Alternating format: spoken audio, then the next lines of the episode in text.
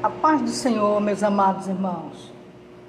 Nesta manhã, os minutos de reflexão se encontra no livro de Isaías, no seu capítulo 53, no seu verso 1, parte A, que nos diz: Quem creu em nossa pregação? Sabemos que é, essa palavra é fiel e verdadeira. E o nosso irmão Isaías, ele profetizou um momento muito difícil, em que a rebeldia predominava.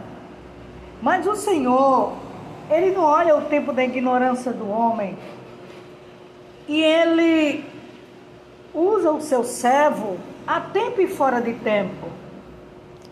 E eu acredito nesta manhã que o Senhor, através das palavras de Isaías, expirada, é, alcançou multidões. Nesta manhã eu acredito que nem todos deram crédito, nem todos aceitaram, nem todos concordaram, mas a palavra foi pregada o seu servo combateu o bom combate.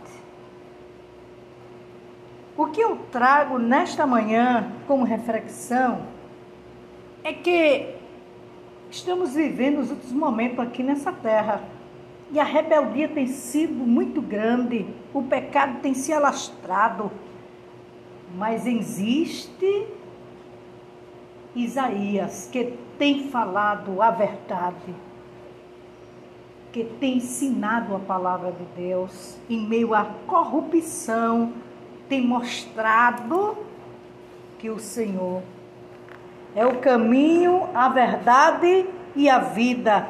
E se não for por Jesus, ninguém entrará e alcançará a salvação. Que nesta manhã